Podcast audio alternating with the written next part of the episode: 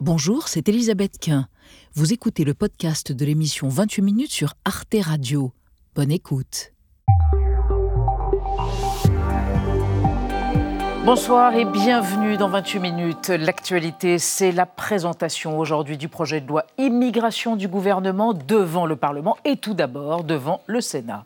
Être plus dur contre les étrangers délinquants, tous les expulser, et puis en même temps comprendre en effet qu'il y a des personnes que l'on demande à régulariser. Euh, ce qui compte, c'est l'intérêt général. Ce qui compte, c'est la France. Ce n'est pas les partis politiques. On est prêt à ce compromis politique. Alors précisément, la droite trouve ce projet de loi trop complaisant, souhaite restreindre notamment l'aide médicale d'État. La gauche veut défendre le titre de séjour dans les métiers en tension. Avec une majorité relative, le gouvernement court-il après un impossible compromis? Ce sera le thème de notre débat de ce soir avant qu'on retrouve Marie Bonisseau et Xavier Mauduit dans la dernière partie de l'émission. Bonsoir, Bonsoir Elisabeth. Avec un programme alléchant, Xavier. Et oui, l'ancien Premier ministre Édouard Philippe s'interroge, mais ne faudrait-il pas réinstaurer le service militaire pour toute la jeunesse? Elisabeth, c'est l'occasion d'une histoire au garde à vous. Et vous, Marie? La folie des grandeurs en Sicile. Un milliardaire a privatisé les deux plus beaux opéras de Palerme pour fêter son anniversaire. D'où cette question à qui appartient le patrimoine? Bonne question. À tout à l'heure. Et pour commencer, nous recevons Maciek Amela, auteur d'un documentaire court par sa durée, 1h25, immense par sa charge émotionnelle et d'ores et déjà mémorielle. Pierre Feuille Pistolet, des réfugiés ukrainiens anonymes qui fuient la guerre sont filmés à l'arrière d'un van, dispositif simplissime et magistral. Vous êtes dans 28 minutes, c'est parti.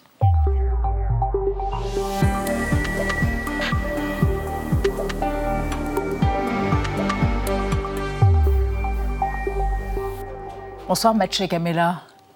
Bonsoir Elisabeth. Bonsoir, je vous présente Anna Ndiaye et Benjamin Sportouche, mes deux complices. Mathieu Camella, on vous reçoit à deux jours de la sortie sur les écrans. C'est un documentaire de cinéma euh, de votre film qui a été présenté au Festival Cannes et qui a eu plusieurs prix, notamment au Festival de Valenciennes. C'est bien ça? Tout à fait. Entre autres, entre, autres. Juste une question. Vous êtes polonais, vous parlez anglais, russe, ukrainien et français, c'est ça?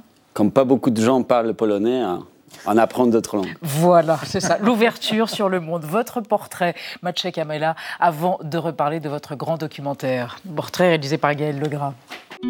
Varsovie, la guerre, des témoignages, c'est la règle de trois de Maciej Kamela. Il naît à Varsovie au début des années 80. La Pologne, dirigée par le général communiste Jaruzelski, reste dans le bloc de l'Est jusqu'en 89. Au début des années 2000, après l'anthropologie à l'université de Varsovie, il étudie la littérature française à la Sorbonne, à Paris, puis les métiers techniques et artistiques du cinéma dans une école privée. À l'époque, pendant les vacances, il travaille comme guide touristique en anglais et en russe, Giverny, Mont-Saint-Michel, à bord d'un minivan. Cela m'a appris à parler avec tout le monde à l'aide d'un micro tout en conduisant. De retour à Varsovie, il crée une boîte de production de films. En 2016, le documentaire Conviction s'intéresse à des pacifistes qui refusent de faire l'armée en Russie.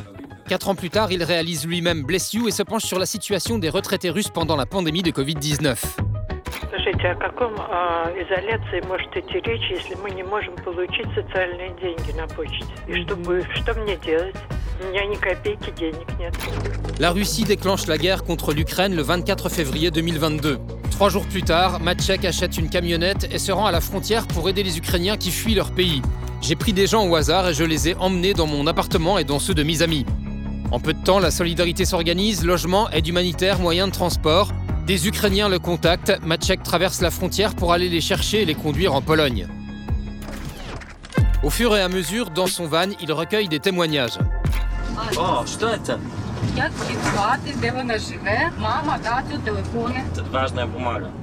Oh, en six mois, il évacue 400 personnes. Pendant les trajets, il interroge ses passagers.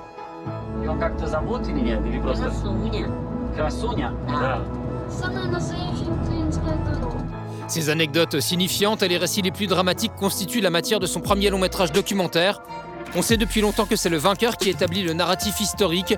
J'ai eu la sensation que ces témoignages pouvaient être importants dans une guerre de propagande énorme.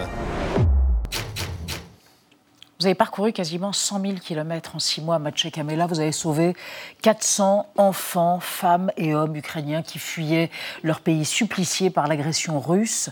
Euh, et pour les filmer, dans cette idée folle qui a été la vôtre, de les filmer, d'enregistrer leurs témoignages, vous avez établi un protocole éthique. C'est comme ça que vous l'appelez. C'est quoi ce protocole éthique? Alors, il s'agissait avant tout de ne pas exploiter la fragilité de ces personnes euh, qui étaient dans une situation où ils ne pouvaient pas peut-être prendre des décisions très réfléchies hein, sur à quoi ils participaient. Donc, on, on a décidé de, avant de le, rencontrer, de le prévenir qu'il y aura une présence de la caméra, mais de ne pas les demander à signer d'autorisation avant qu'on les prenne, mais de, les, de, les, demander à la fin du voyage, à la destination, quand ils étaient déjà au courant de ce qui s'est déjà dit à l'intérieur de la voiture, mais aussi ils avaient ce euh, choix libre de signer ou pas signer sans se demander euh, est-ce que je serai pris ou mmh. prise mmh. euh, si je signe pas. Et donc ça, c'était très important. Et la troisième chose qui, qui était aussi importante, c'était qu'on est resté sur une seule caméra, mmh. toujours tenue par un homme, et on s'est débarrassé de toutes les caméras fixes. De toutes les caméras fixes à l'intérieur de, la voiture.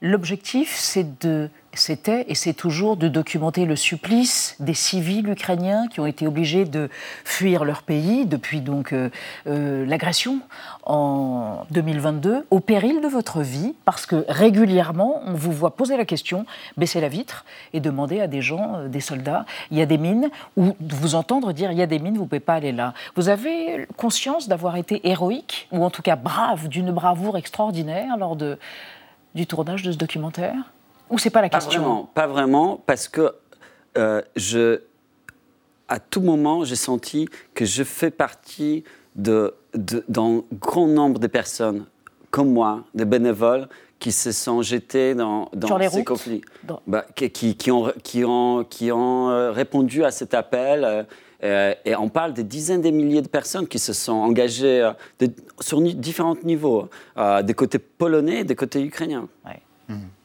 Ce qui est très touchant ce sont les enfants. Il y en a beaucoup dans votre documentaire hein, qui est remarquable. Et notamment, eh bien, dans le jeu pierre, euh, feuille, ciseaux qu'on connaît ici, eh bien, le mot ciseau a été remplacé donc par pistolet par l'une des petites filles qui vous parle avec beaucoup de maturité pour ses 5 ans. C'est pour ça que vous avez intitulé votre documentaire ainsi. Qu'est-ce que ça dit du traumatisme qu'ils sont en train de vivre? Absolument. Ça, c'était un, moment euh, très particulier euh, sur ce voyage. Sofika qui voulait vraiment euh, entrer en contact avec moi. Moi, j'étais toujours, j'étais pas tout le temps euh, accessible parce que j'étais au téléphone. Euh, j'ai parlé avec beaucoup de personnes parce que eux, c'est une famille qui est entrée dans le, dans le van sans savoir où ils vont aller. Mm. Et, et, en fait, je leur demandais quel pays ils ont choisi. Ils n'ont rien choisi. Ils, voulaient juste partie de cette base militaire à l'intérieur de, laquelle il vivait. Et pour une bonne raison, elle a été bombardée trois semaines plus tard. Euh, et, elle voulait vraiment entrer en contact. Je pouvais, je, pas la, euh, j'avais pas le, euh, c'était pas le bon moment pour moi. J'ai demandé à, mon chef opérateur de, jouer avec elle un, jour, et c'est comme ça que cette scène s'est mise en place. Que l'intimité s'est dépliée. les réfugiés, il y en a énormément. On va en parler avec vous, Maciej Kamela, et avec vous, Anna. Oui, exactement. Il y a encore 4 millions euh, de réfugiés ukrainiens qui sont répartis dans plusieurs pays de l'Union européenne. Mais la Pologne est le pays qui en accueille le plus. En mars 2022, ils étaient 1 400 000 à avoir franchi la frontière pour fuir euh, le conflit. Et depuis, certains sont rentrés, mais il en reste encore près d'un million en Pologne, essentiellement des femmes et des enfants. Alors c'est vrai que dès les premières semaines du conflit, le gouvernement polonais a dégainé tout un arsenal de mesures pour les accueillir, des hébergements provisoires, la scolarisation des enfants et puis l'aide humanitaire avec un coût total de l'opération de 8,3 milliards d'euros en 2022, selon l'OCDE. Mais 18 mois plus tard, eh bien, le gouvernement veut aller plus loin et vise une intégration plus profonde. Des agences pour l'emploi, pour l'emploi pardon, ont ouvert spécialement pour les réfugiés, avec des cours de polonais et des ateliers d'intégration. Puis les formalités administratives pour trouver un emploi ont aussi été euh, allégées, simplifiées. Certains ont même pu créer leur propre entreprise. Preuve que les Ukrainiens s'intègrent, et eh bien plus d'un sur quatre souhaite rester en Pologne, même après la guerre, selon un institut de recherche ukrainien, Maciej Kamela. Euh, est-ce que parmi les personnes que vous avez transportées, il y en a qui sont restées en Pologne et qui s'y sont installées durablement Absolument. On, parlait tout à l'heure de Sofika et sa, famille. Ils sont euh, là où je les ai amenés, à, dans, dans, la banlieue de Varsovie. Sofika parle maintenant couramment polonais. Mm. sa grand-mère a aussi appris la langue. le chiffre qui, qui, qui, qui est très intéressant dans ce que vous dites aussi, c'est trois quarts de ces personnes ne veulent pas rester en, en Pologne parce qu'ils parce qu'ils veulent rentrer. En Ukraine. La, plupart de ces personnes, ils ne veulent pas se retrouver en tant que réfugiés, ils ne veulent pas chercher de nouvelles vies. À tout prix, ils veulent rentrer chez eux, retrouver leur maison, les reconstruire. Et c'est une énorme ténacité de ce peuple qui m'a fait euh, vraiment euh, réaliser ce documentaire, c'était aussi une façon de nous ébranler, nous, les Européens, euh, de, susciter notre empathie, peut-être notre solidarité, parce que vous êtes polonais, ça fait depuis 1600 et quelques que vous connaissez ce que la Russie est capable de faire à un pays voisin. Vous l'avez vécu avec les guerres polono-russes. Mais nous sommes trop amorphes, selon vous, pas assez solidaires. On parle moins de l'Ukraine. Je pense que maintenant, cette solidarité, c'est beaucoup plus répartie euh, euh, sur, euh, toute, sur toute l'Union européenne. Il y a l'Allemagne qui a pris énormément de, de réfugiés de, issus de l'Ukraine. je pense que c'est une responsabilité européenne de s'engager dans ce conflit pour le amener à, un terminus au plus vite possible et qu'on ne peut pas vraiment se laisser faire, euh, euh, congeler ces conflits comme euh, d'autres conflits dans le monde entier parce que c'est vraiment un conflit à l'intérieur de l'Europe et il s'agit de la sécurité de notre continent.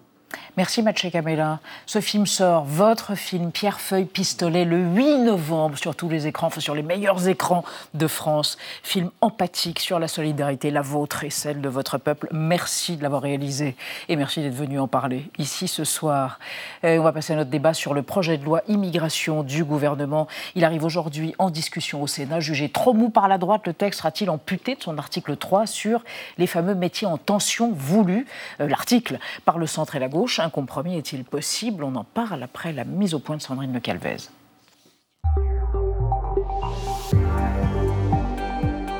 Gérald Darmanin a le sens de la formule. Il y a un an, le premier flic de France avait dévoilé l'esprit de son projet de loi immigration.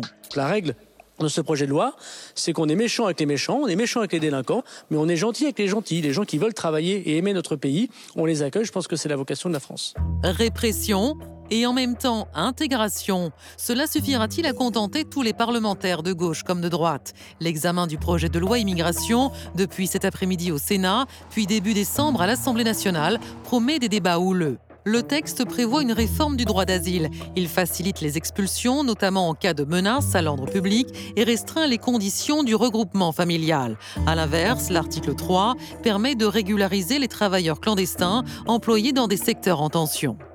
C'est une mesure de bon sens quand on a des gens qui s'intègrent, qui travaillent, de pouvoir les régulariser. Évidemment, l'intention du gouvernement, ça n'est pas, contrairement à ce que je peux entendre, de faire des appels d'air. Les Républicains et le Rassemblement national dénoncent une régularisation massive et demandent le retrait de l'article 3. Ce texte de loi ne changera pas la politique d'immigration. Euh, en France. Notre pays est devenu un gigantesque hall de gare où tout le monde rentre et plus personne ne sort. La gauche, qui regrette que le volet intégration ne soit pas plus étoffé, craint, elle, que le gouvernement se passe de majorité. Nous avons un gouvernement qui ne cherche absolument aucun compromis qui avance à marche forcée, qui euh, a choisi le passage en France sur tous les sujets. Nous en sommes à 15-49-3, mais c'est un jour sans fin. Alors y aura-t-il bientôt un 16e 49-3 où le gouvernement trouvera-t-il une majorité pour voter son projet de loi immigration? L'exécutif peut-il parvenir à un compromis?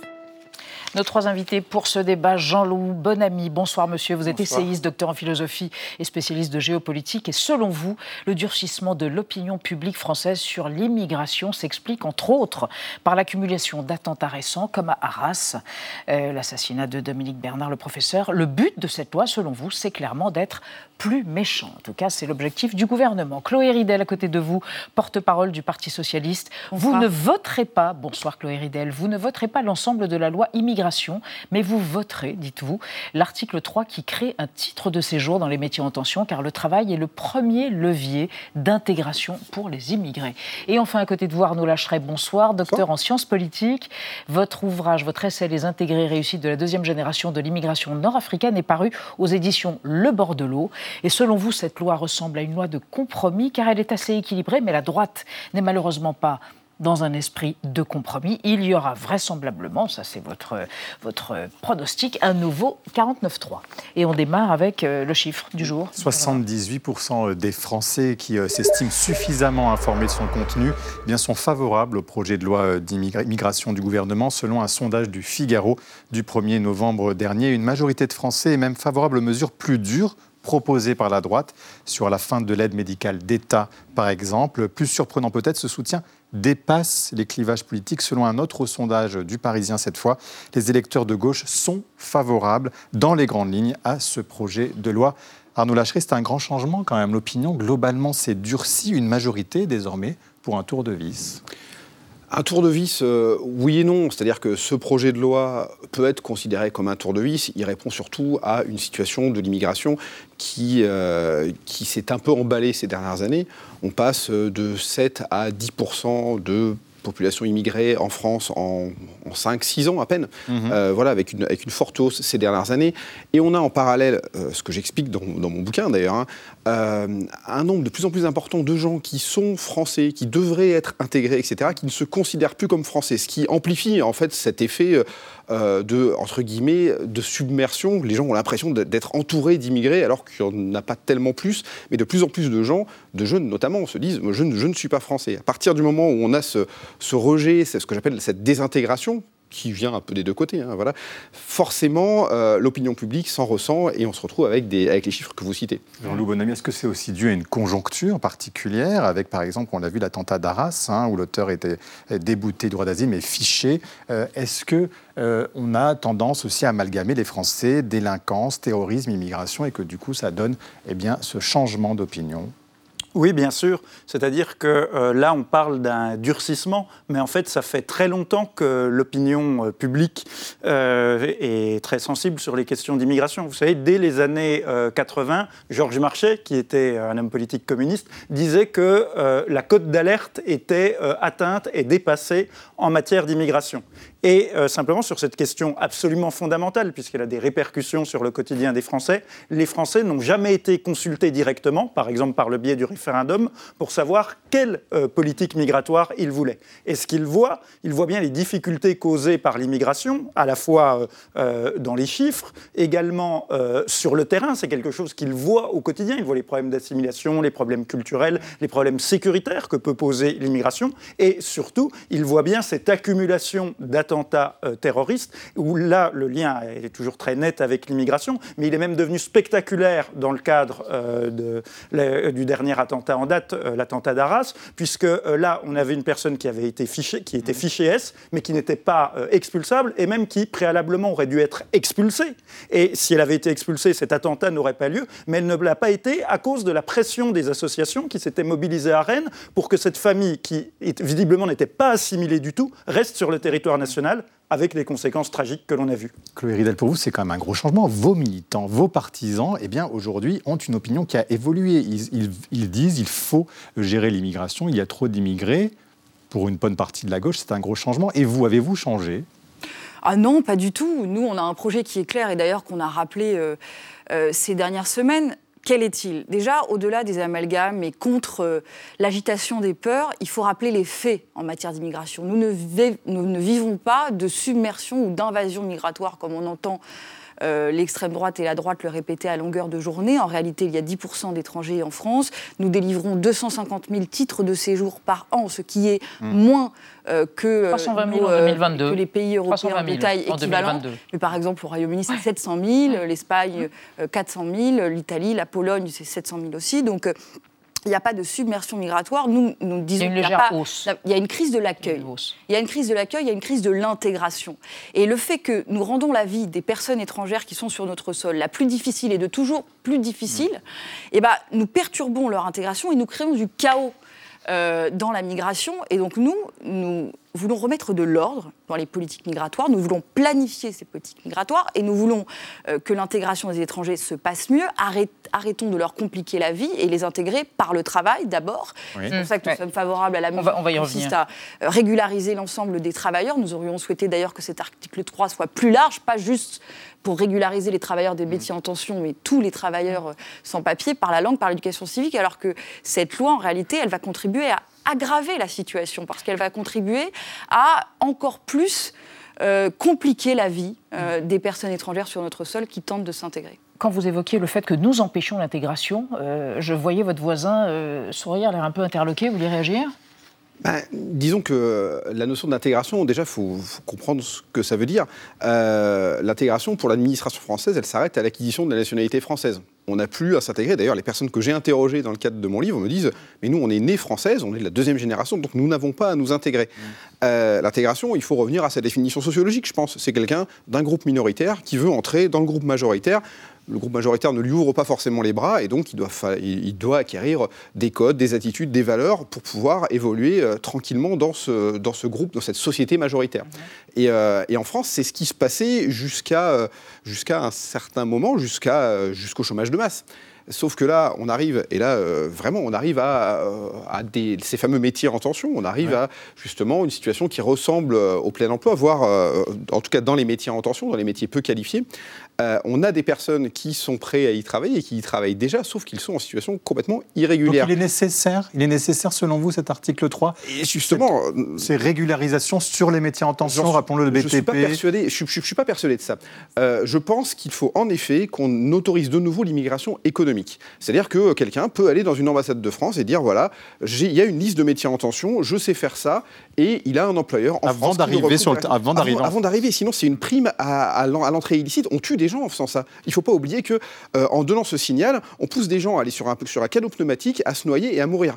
À partir de, à partir de là, c'est quand, même, quand même compliqué. Il y a un vrai, un vrai dilemme éthique par rapport à ça. Ça, c'est le fameux, euh, le fameux discours de l'appel d'air qui est totalement faux, parce qu'en réalité, euh, les gens qui partent de chez eux, c'est jamais par plaisir, et ils le font parce qu'ils n'ont pas d'autre choix. Donc, ça n'est pas parce que vous faites bouger telle ou telle loi, d'ailleurs, ils n'en ont pas souvent la connaissance refuser de régulariser des gens qui travaillent, qui payent des impôts, qui veulent s'intégrer et qui, faute d'avoir des papiers, ne peuvent pas acquérir de logement, sont à la merci de leur employeur, c'est une honte en réalité. C'est quelque chose que nous aurions dû faire il y a bien longtemps déjà. Et là, aujourd'hui, pour éviter le 49-3, le gouvernement court après la droite et l'extrême droite, et durcit de plus en plus sa loi, en allongeant par exemple les délais nécessaires pour le regroupement familial, en les allongeant de 18 mmh. mois à 24 mois. Qu'est-ce que ça va, euh, qu'est-ce que ça va changer En euh, disant qu'il faut maintenant passer un, test d'éducation civique ou de, de test d'histoire pour euh, obtenir son titre de séjour. Enfin, c'est des choses, si vous voulez, qui ne feront qu'aggraver, je le répète, la situation sur place. Et ça, ça, fait le lit de, la droite. Mais ce n'est pas ce que dit la droite. Hein. Elle dit que cet article 3 sur les métiers en tension créera un appel d'air. Écoutez euh, Bruno Retailleau, le président du groupe LR au Sénat. Si vous régularisez tout le monde, bah, c'est la masse. Aujourd'hui, c'est quelques milliers de personnes. Mais si vous inscrivez dans la loi un droit automatique à la régularisation, vous fraudez en France, vous serez régularisé. Vous dites au monde entier, au monde entier, venez, venez, euh, pénétrer nos frontières illégalement, vous inquiétez pas. Vous aurez un job et surtout, on va vous régulariser. C'est pas possible. On ne veut pas que ça bouge. Nous, c'est clair, on veut reprendre le contrôle euh, du chaos migratoire. Euh, Jean-Loup Bonamy, est-ce qu'il n'y a pas une vision un peu idéologique quand même de la droite? Parce que euh, de fait, ces gens sont ici, ils travaillent pour beaucoup, et ça serait, si je crois les, chiffres du ministère de l'Intérieur, une, régulation de 7 à 8 000 personnes par an, soit à peu près l'équivalent de la circulaire Valls aujourd'hui. Donc c'est une manière de rendre les choses plus claires et plus transparentes, après tout. Et le patronat la défend sans le dire complètement à haute voix, mais ils le disent régulièrement ici ou là. Ah bah, là, vous avez tout dit. Le patronat la défend, et on sait, c'est d'ailleurs l'un des problèmes, c'est qu'en fait, en France, il n'y a pas de véritable politique euh, migratoire autonome de la part du gouvernement, puisqu'en fait, le gouvernement obéit à toutes sortes de contraintes, celles du patronat, celles des associations, celles du droit européen, qui font qu'en fait, le gouvernement a peu de marge de manœuvre sur la question européenne, et je pense que avant, sur la question migratoire, pardon, et avant même de faire une loi euh, immigration il faudrait déjà chercher à reconquérir de la souveraineté et de la marge de manœuvre. Ça devrait être ça la priorité. Et ensuite, deux choses me surprennent. La première chose qui me surprend, c'est que j'entends parler des métiers en tension, qui Mhm. sont une réalité, mais nous sommes quand même un On pays... précise lesquels hein, Restauration, Oui, bien sûr, bâtiment, aide à la personne. Mais nous sommes quand même un pays où il y a 6 millions de chômeurs, où le, réel- où le chômage de masse est une réalité persistante depuis 50 ans. Aujourd'hui, vous avez vu qu'il y a eu des émeutes dans les banlieues euh, cet été. Il y a d'énormes problèmes de chômage des jeunes dans les banlieues. Vous allez parler aux, aux jeunes des banlieues qui n'ont pas d'emploi et ils vous disent Mais moi, je voudrais travailler, je ne peux pas parce que ces emplois sont déjà pris par euh, des migrants sous-payés. Ils vous disent ça Oui, c'est bien sûr, et ça, c'est c'est quand même. Bah, allez voir, c'est très difficile de trouver un cuisinier dans un restaurant à Paris qui n'est pas directement issu de l'immigration. Euh, euh, qui- Donc ça empêche pour vous le travail euh, Bah, il y a ceux 6 de- millions de chômeurs en de- France. Des chômeurs. Bon, bah, c'est Voilà, parce que il y a 6 millions de chômeurs en France. Et la deuxième chose, et simplement la deuxième chose qui me surprend, c'est cette définition purement économique de l'intégration, avec Mm. toujours, ils travaillent dans des trava- euh, un métier très peu qualifié, qui nécessite très peu de formation. On considère ça comme euh, vraiment le triomphe de l'intégration, mais on ne se pose absolument pas la question des valeurs, du mode de vie. Par exemple, euh, la question, puisqu'elle est hélas d'actualité, la question de l'antisémitisme. Beaucoup de migrants viennent de pays où euh, l'antisémitisme est très répandu dans la population. Et la question est, est-ce que eux, ils adhèrent à cet antisémitisme assez consensuel dans les sociétés d'origine. Oui, oui, là c'est. non, il y a beaucoup de bon, non, mais qui il y a adhèrent aux valeurs de la c'est un laïcité. Culturellement, et alors, et je ne dis pas du tout que ces migrants sont antisémites, mais je dis qu'ils Oui, viennent de pays où l'antisémitisme est très banalisé. Et donc, est-ce qu'à un moment, on leur demande, vous, en termes de sur- comportement, de valeurs, de respect du mode ça, de vie c'est un français, sujet et qui est donc, on soulevé ne en peut ce pas moment. tout réduire à revenons- l'économie et au sur l'économie, c'est pas rien sur l'économie, Chloé Ridel. Mais il y a cet argument-là. Il y a la question qui est des que modes de vie, des les valeurs, D'accord. de la culture. Pour l'instant, sur l'économie, parce que article intervenir 3 est au Chloé cœur de ce sujet. Donc, revenons sur la loi, parce que c'est ce qui nous concerne aujourd'hui dans ce débat. Chloé Ridel, est-ce qu'en effet, l'article, la- la- la- l'argument selon lequel eh bien, ils prennent le travail de, de chômeurs français, qu'est-ce que vous répondez à cela? Non, parce que c'est un problème beaucoup plus large, si vous voulez. C'est les problèmes de formation, euh, le fait qu'il y ait tant de gens qui aient du mal à accéder au travail, c'est parce qu'ils sont très éloignés de l'emploi. Enfin, c'est le, le fait de- de- d'empêcher les, les migrants de venir ne va rien changer à cela. Mais je voudrais aussi parler d'une autre mesure qui me semble d'une indignité totale. euh, apportée encore une fois Mm. par la droite dans ce projet de loi, qui est la suppression de l'aide médicale de l'État, Mm. Ah bah. l'AME, qui, qui représente 0,4% On va en parler. Des dépenses. On va en parler dans un instant après. parce qu'on va réexpliquer à ceux qui ne sauraient pas exactement ce que recouvre l'aide médicale d'État. On va le faire de façon extrêmement technique grâce à vous, pédagogique, Vous, vous réagirez tout à l'heure, Arnaud Lacheret. Donc l'aide médicale d'État, eh bien, c'est une aide sociale qui a été créée en 2000 sous le gouvernement Jospin et qui donne droit à une prise en charge à 100% des soins médicaux et hospitaliers pour les immigrés sans papier, dans la limite des tarifs de la sécurité sociale. Alors, plusieurs critères pour en bénéficier.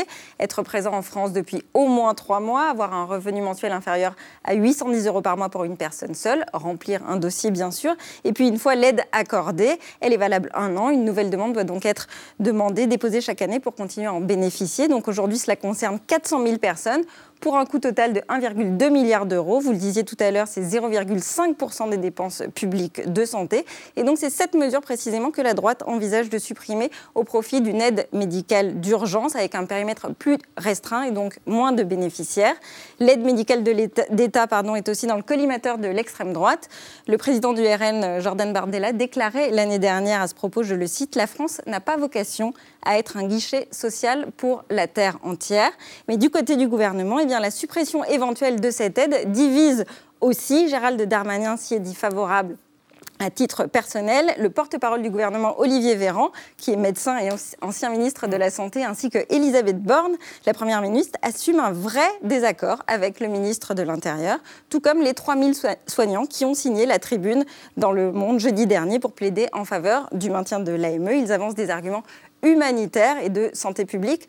Euh, Chloé Ridel, est-ce que notre système de santé est vraiment trop généreux euh, pour- en faveur des, des Mais Pas sans-papiers du tout. Comme vous l'avez dit, l'aide médicale d'État, c'est 0,5% des dépenses de santé en France. C'est un chiffre qui reste stable euh, au cours des dernières années, euh, bien que la droite et l'extrême droite disent que ce budget explose. Ça n'est pas vrai. Et le supprimer serait non seulement immoral et entraînerait potentiellement un désastre humanitaire, mais est aussi contre-productif sur le plan de la santé publique et même des finances publiques. Parce que si vous ne prenez pas en charge des personnes qui en ont besoin, euh, sur la médecine de ville, après leurs pathologies peuvent s'aggraver et in fine ça nous coûtera, euh, ça nous coûtera ça encore plus cher. Et je veux dire que effectivement, vous l'avez souligné, même des gens dans le gouvernement s'y opposent, mais tout le corps médical y est opposé. Pourquoi?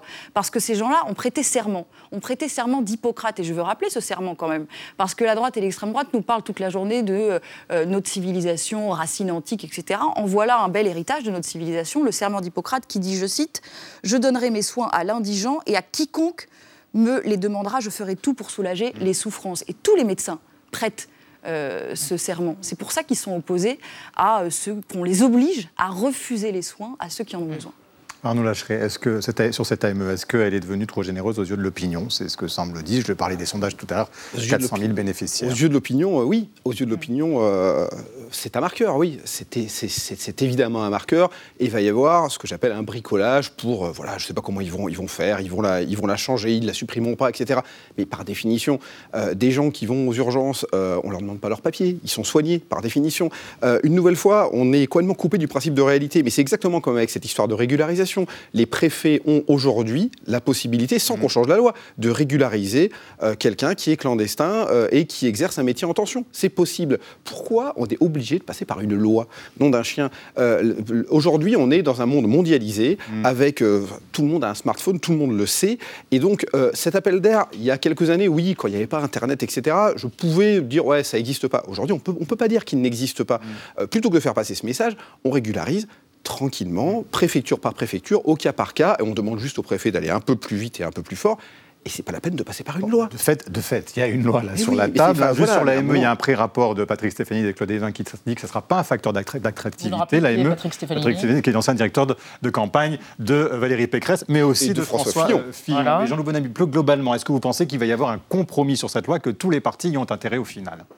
Euh, pas forcément, ça dépend. Voilà, ça dépend euh, de l'évolution de, de l'évolution de la situation et du rapport de force euh, politique. Mm. Et en tout cas, on voit bien que ce qui crée la difficulté, c'est justement la question des métiers en tension.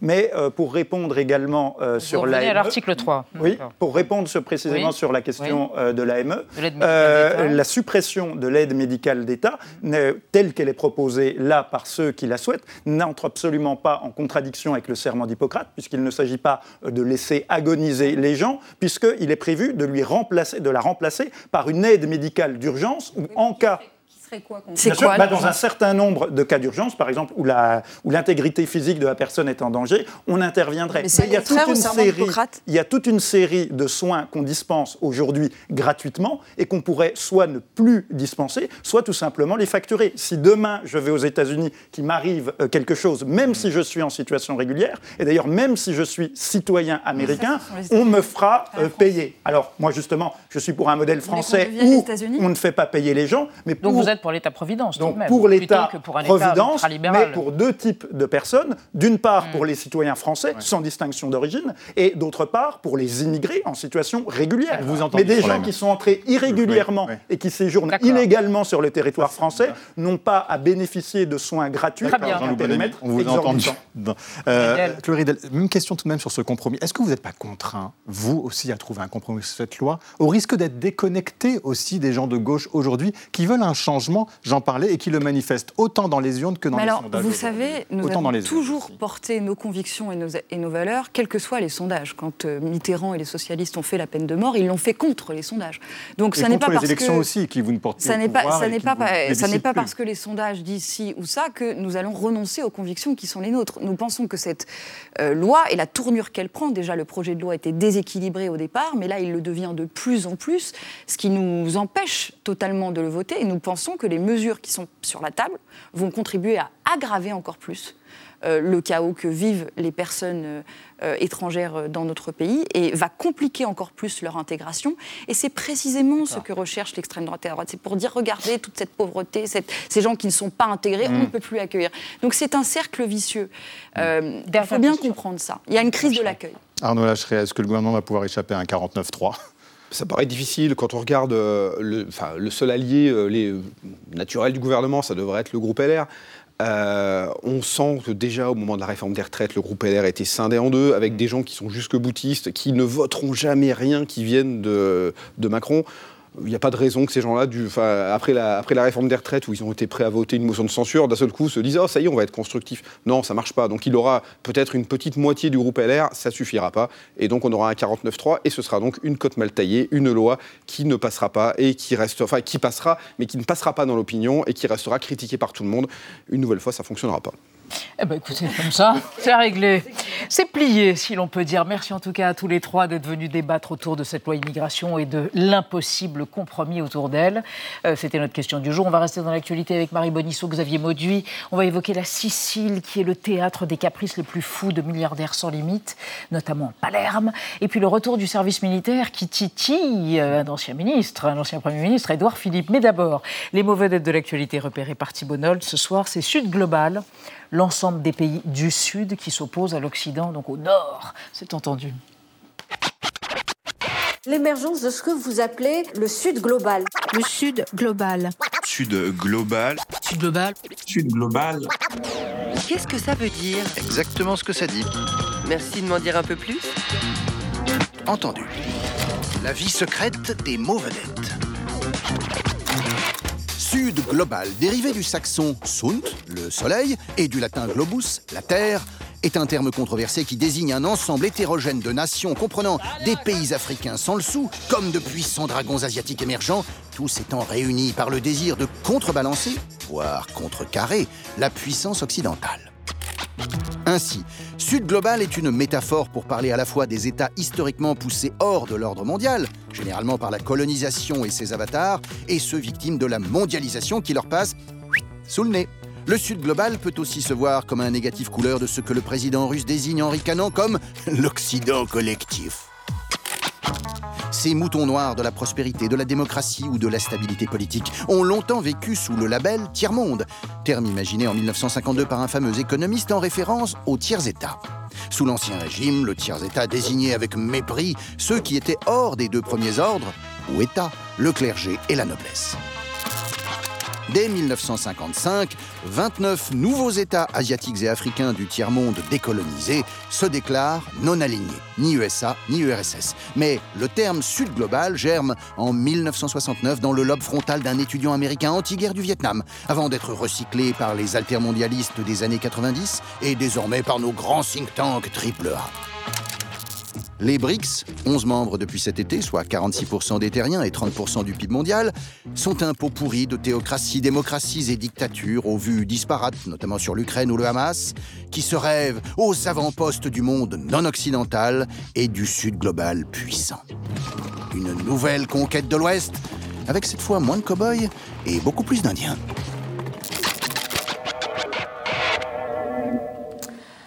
Comment oui, formidable Thibault comme d'habitude. Bonsoir, admirable Marie Bonisseau. Bonsoir, brigadier Maud. bonsoir, Elisabeth. Car vous fûtes brigadier, pareil que vous serviez le, la picole. J'étais au service historique de la Défense. Eh ben, bien sûr, encore une, encore une planque. Alors, hier, l'ancien Premier ministre Édouard Philippe, euh, sur Radio J, a évoqué le service militaire. La, le réinstaurer pour la jeunesse est une question qui doit être posée. C'est ce qu'il a dit, en tout cas. Histoire de préserver les intérêts de la France et de veiller à sa sécurité. Et du coup, brigadier dit Mauduit, vous êtes reparti à la caserne. Oui, le 21 mars 1905. C'est euh, le 21 mars 1905 que le président de la République, Émile Loubet, promulgue une loi sur le recrutement de l'armée. Voilà ce qui a été annoncé. Le service militaire est réduit à deux ans, mais surtout, surtout désormais, tout Français doit un service militaire personnel. Ah. C'est nouveau. Eh bien, c'était pas le cas avant Non, c'était pas ça, parce que c'est la terrible question du recrutement de l'armée. Avec. Euh, bah, pour avoir un effectif suffisant, l'idée que, d'accord, on peut appeler des volontaires, ceux qui s'engagent, mais il n'y en aura jamais assez, mm. d'où faire appel à la conscription, c'est une idée hein, qui court depuis la Révolution française. Et durant tout le 19e siècle, ce qui prévaut, c'est le tirage au sort. Alors ça dépend des moments, mais en gros, vous tirez un bon numéro, soit vous êtes exempté, soit vous faites quelques mois ou un an, et un mauvais numéro, c'est 5 ans. C'est un destin vous voyez, qui se joue sur le coup du sort pour un jeune homme, mais aussi pour tous ses proches, pour ses parents, pour son patron, pour son amoureuse. Mais il est possible, Elisabeth, d'échapper au service militaire. Oui, parce qu'il y a quand même des astuces. Il suffit de venir d'une famille aisée et papa paye un remplaçant, c'est-à-dire quelqu'un qui a tiré un bon numéro et qui accepte de faire les 5 ans. Puis, je vous passe toutes les dispenses. Il y en a énormément pour les élèves des grandes écoles, pour les séminaristes. C'est bien compliqué. C'est pas très égalitaire tout ça, brigadier. C'est pas égalitaire et ce n'est pas efficace. À la fin du 19e siècle, il y a une vraie angoisse autour de l'armée. Vous savez, après la défaite de la France face à l'Allemagne en 1860, on va manquer d'effectifs, comment faire, vite, faut réformer. Ce que fait la Troisième République, réforme par étapes. Bon, déjà, interdiction des remplacements. Et puis après, on réfléchit aux dispenses. Mais le tirage au sort perdure. Il est toujours là, jusqu'à cette loi de 1905 plus de tirage au sort, plus de dispense, enfin, sinon d'ordre médical. Et là, on a un service militaire qui ressemble à ce qui a eu lieu pendant tout le XXe siècle. Désormais, il n'y a plus la crainte de tirer un mauvais numéro, d'aller à l'armée et de s'en alarmer. Oh, on l'a retrouvé, on l'a retrouvé très en forme. Alors, bon, enfin bref. Alors, Marie, c'est la dernière mode chez certains milliardaires, privatiser la Sicile, presque toute la Sicile, en tout cas Palerme. Petite chronique sur euh, les riches, les gens plus riches que nous, c'est toujours très fascinant. Euh, et ça peut être agaçant pour les riverains de Palerme qui ont vu ce week-end privatiser deux théâtres. Le prestigieux Teatro Massimo, c'est juste le plus grand hmm. opéra d'Italie, ainsi que juste à côté le Teatro Politeama, alors attention, regardez, il est à droite sur la photo, c'est pas de l'antique, on dirait, c'est seconde moitié du 19e siècle, mais c'est très C'est de l'antoc. Et ces deux salles ont été privatisées par un monsieur. Ah. Pour un monsieur, Kaoru Nakajima, c'est un milliardaire japonais qui fait fortune dans les cosmétiques et qui a souhaité euh, fêter ses 73 ans à Palerme avec, s'il vous plaît, 1400 invités venus essentiellement en avion, parce que venus essentiellement du Japon, tous logés aux frais de, M. Nakajima, dans des hôtels 5 étoiles de Palerme, réquisitionnés aussi pour l'occasion. La fête a duré trois jours. On y a entendu chanter hum. Matteo Bocelli, ah, c'est un rapport avec le père, euh, oui, mmh. c'est donc le fils. Pendant que l'orchestre symphonique sicilien, lui, était prié de faire une pause dans sa saison de concert pour laisser la place à la soirée privée du monsieur très riche. Dans le journal Le Guardian, il y a un journaliste britannique qui a passé sa vie à étudier, à raconter l'Italie, qui s'appelle Tobias Jones, qui a immédiatement fait le lien avec les summer camps de l'entreprise Google. C'est une sorte de forum de Davos, mais en bikini, puisque c'est l'été. Et ils réunissent, on ne le sait pas car c'est dans le plus grand secret, on ne dit jamais la liste des invités, mais vous pouvez, depuis une décennie, c'est tous les ans, y trouver des stars, toutes catégories. Donc ils mélangent Leonardo DiCaprio avec Barack Obama, Elon Musk, mais aussi le prince Harry. Que des mecs Que des mecs ah Oh là là C'est vrai, j'ai choisi que des mecs, c'est un ah problème, c'est de ma faute. Ça Tous se retrouvent euh, dans ce, dans ce, c'est le Verdura Resort. Donc il, y a, il y a trois golfs, c'est un endroit magnifique en Sicile. Ils discutent le matin, par exemple, du réchauffement planétaire. Et puis le soir, à ils repartent en jet. Ils se retrouvent. Oui, oui, ils repartent en jet ou, en, ou en yacht. Et le soir, ils dînent dans des ruines classées à l'UNESCO. Voilà pour cette Sicile qui réserve euh, ses monuments. Nous, c'est vrai que les Français, on est de moins en moins choqués par ces trésors du patrimoine privatisé, ne serait-ce que deux fois par an, la semaine de la mode à Paris, par exemple le Pont Neuf, euh, en juin dernier euh, privatisé par Vuitton, mais dans le cas de la Sicile. Ce que dit notre ami Tobias Jones, le journaliste, c'est que c'est euh, d'autant plus énervant pour les habitants que le panache de l'île s'est construit, dit-il, de l'autre côté du spectre social. C'est-à-dire que ces milliardaires, ils viennent en Sicile pour chercher du simple, du populaire, du terreux. et Sicile, qui reste quand même une des régions les plus pauvres de l'Italie, et même si des séries récentes comme The White Lotus a montré des images très luxueuses de cette île, c'est toujours, dit Tobias Jones, la mythologie du parrain qui définit la Sicile dans la conscience mondiale. Donc on vient chercher ce petit frisson. D'ailleurs, comme par hasard, le parrain 3, souvenez-vous, s'achève en sang sur les marches du Teatro eh Massimo qui a été privatisé ce week-end. 12 côtés très inauthentique, voire injuste, d'un anniversaire de milliardaire qui peut se louer une ville à l'autre bout de son monde. Bon anniversaire quand même, vous invitez tout le monde la prochaine fois. Oh bah, non. Merci mon petit guépard, mon petit guépard sicilien. Merci les amis, merci à tous. On se retrouve demain à 20h05. Tchuss et ciao.